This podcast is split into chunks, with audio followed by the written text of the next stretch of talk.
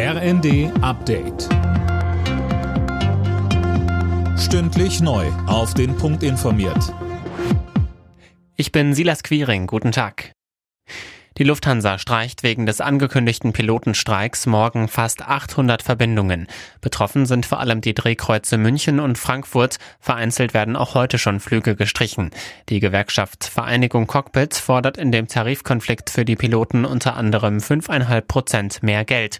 Lufthansa-Sprecher Andreas Bartels. Wir haben ein aus unserer Sicht sehr gutes Angebot gemacht, nämlich 900 Euro pro Monat mehr für jeden Piloten. Und äh, leider wird dieses Angebot als nicht hinreichend betrachtet und deswegen kommt es jetzt zu diesem Streik.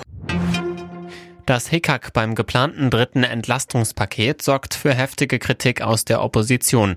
CDU-Chef Merz sagte, dass es bis jetzt praktisch keine Ergebnisse gebe, erstaune ihn. Die Fraktionen von SPD, Grünen und FDP beraten heute erneut über ihre Ideen. In den nächsten Tagen soll das Entlastungspaket dann vorgestellt werden. Grünen-Fraktionschefin Britta Hasselmann. Und dazu gehört dann sicherlich die Reform des Bürgergeldes, die aber im ersten Schritt vielleicht auch Einmalhilfen, höhere Regelsätze oder aber auch den Kinderbonus, den Kinderzuschlag umfasst. Alles ganz konkrete Maßnahmen, die schnell wirken müssen.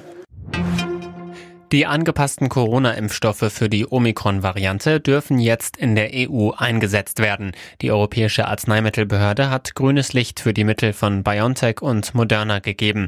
In Deutschland sollen sie nächste Woche ausgeliefert werden.